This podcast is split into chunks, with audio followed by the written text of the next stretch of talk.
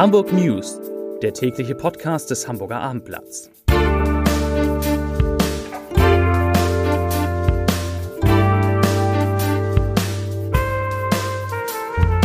Herzlich willkommen. Mein Name ist Lars Heider und heute geht es in diesem Podcast um eine unglaubliche Summe, mit der Hamburg gegen die Folgen der Corona-Krise kämpfen will. Ja, weitere Themen, die neuen Corona-Zahlen natürlich, Tim Melzers klare Ansage an Hamburger Gastronomen, die sich nicht an Regeln halten und es gibt die nächsten Streiks in unserer schönen Stadt. Zunächst aber die Top 3, die drei meistgelesenen Texte auf abendblatt.de. Auf Platz 3, da ist es schon, Tim Melzer rechnet bei Markus Lanz mit unseriösen Clubbetreibern ab. Auf Platz 2, die Europapassage bietet besondere Übernachtungsmöglichkeiten. Und auf Platz 1, Corona, erneut mehr als 200 Neuinfektionen in Hamburg. Das waren die Top 3 von abendblatt.de. Und wo ich gerade über abendblatt.de spreche, heute müssen Sie, müsst ihr unbedingt, wenn ihr, wenn Sie es nicht sowieso jeden Tag tun, auf abendblatt.de gehen, denn wir haben unseren Internetauftritt für Sie, für euch noch übersichtlicher, noch schöner und hoffentlich noch viel interessanter gemacht als bisher. Viel, viel Spaß damit und an dieser Stelle einmal vielen Dank an die vielen digitalen Neu Neuabonnenten, die sich in den vergangenen Wochen und Monaten für das Abendblatt entschieden haben. Wir steuern jetzt wirklich langsam aber sicher auf 50.000 Abonnenten, digitale Abonnenten sozusagen zu. Das freut uns sehr.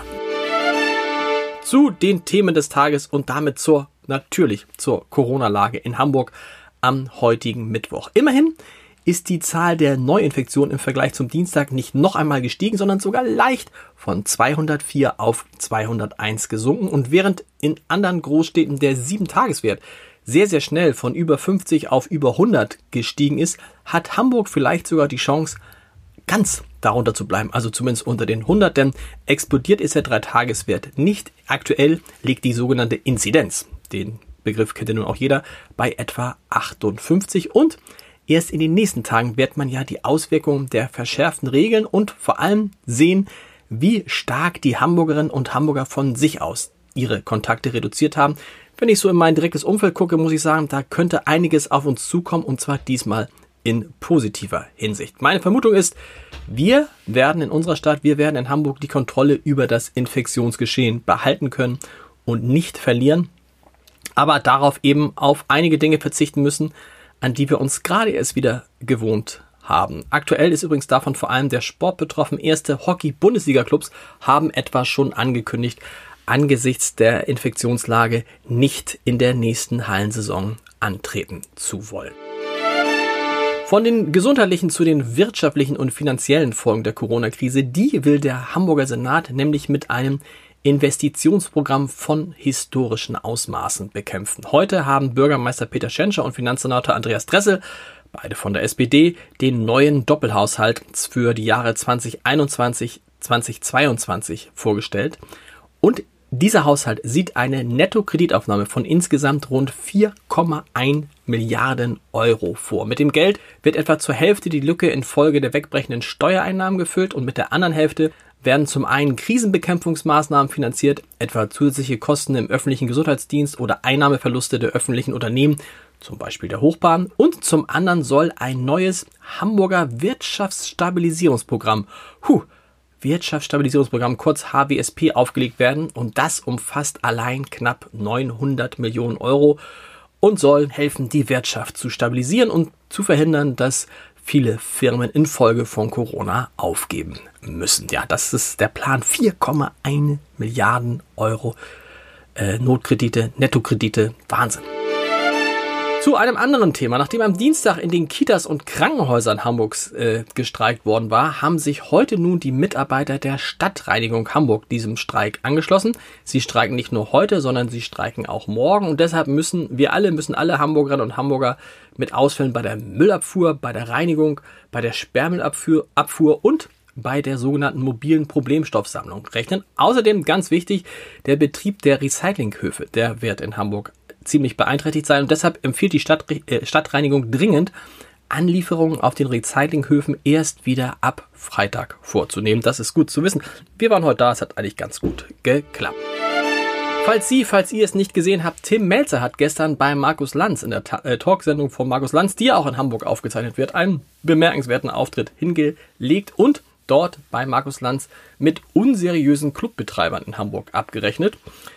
Ich hatte ja berichtet, und das Abendblatt hatte berichtet, ähm, dass die Polizei in der Nacht zum Sonntag eine illegale Party in einem Keller auf dem Kiez unter dem Club 25 beendet hatte. Dort hatten sich, man muss es so sagen, 90 Gäste versteckt vor der Polizei und massiv gegen die Corona-Auflagen verstoßen. Und ja, dazu hat Melzer jetzt klar Stellung bezogen. Er sagte dazu, ich zitiere, da schwillt mir die Krawatte. Das ist eine absolute Frechheit und Unverschämtheit. Ich verstehe nicht, warum denen nur 5000 Euro Strafe angedroht wird, warum man den Leuten nicht gleich die Konzession entzieht. Denn diese Gastronomen seien, Zitat, nicht in der Lage, verantwortungsvoll im Nachtgewerbe tätig zu sein sagt Tim Melzer. Und weiter, ich zitiere noch einmal, da reden wir von Kleinkindbockigkeit, die eine ganze Branche so beschissen dastehen lässt. Die spucken denen, die seriös arbeiten, mitten ins Gesicht. Zitat Ende.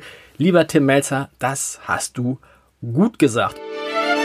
Und übrigens, die Durchsetzung der Corona-Regeln bereitet der Hamburger Polizei nach Angaben ihrer Gewerkschaft immer größere Mühe.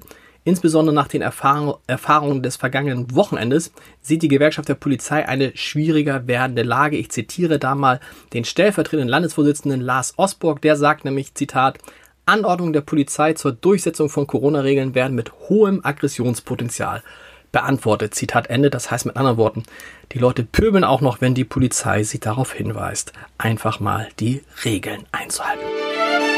War noch was an diesem heutigen Mittwoch dem etwas trüben Mittwoch. Ach ja, ach ja, heute Abend wird das Spitzenspiel der zweiten Fußball-Bundesliga nachgeholt. Der HSV empfängt im leider fast leeren Volksparkstadion Erzgebirge Aue. Und das klingt jetzt nicht so spektakulär, aber der Sieger wird automatisch die neue Nummer, neue Nummer 1 in der Tabelle. Und sollte der HSV gewinnen, hätte er alle Spiele, bisherigen Spiele in der zweiten Liga gewonnen. Vier Spiele, zwölf Punkte. Das wäre zu schön. Den Live-Ticker zum Spiel gibt es heute Abend ab 18.30 Uhr. Natürlich wo?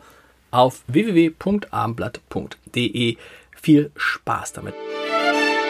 Und ich habe natürlich noch den Leserbrief des Tages, der stammt, ich muss mal gucken, von Gabriele Gavron Gawronski. Entschuldigung, Frau Gawronski. Gabriele Gawronski. Und die schreibt über die Streiks und hat dazu eine andere Meinung, als es viele andere Leserbriefschreiber in den vergangenen Tagen hatten. Ich zitiere. Ich finde den Streik auch in der momentanen Situation sehr gerechtfertigt. Seit wir Covid-19 haben, ist angeblich sowohl den Arbeitgebern als auch allen anderen Bürgern aufgefallen, wie wichtig unser gut ausgebildetes Krankenhauspersonal ist. Belohnt worden ist dies bisher allerdings nur verbal. Wenn die Vergütung dieser systemrelevanten Arbeit und die Arbeitsbedingungen nicht endlich wesentlich verbessert werden, brauchen wir uns nicht zu wundern, wenn wir im Krankenhaus nicht mehr ausreichend und gut behandelt werden. Das war der Leserbrief des Tages, das war der Podcast des Tages. Wie immer natürlich schön kompakt und auf den Punkt hoffentlich. Wir hören uns morgen wieder. Bis dahin. Tschüss.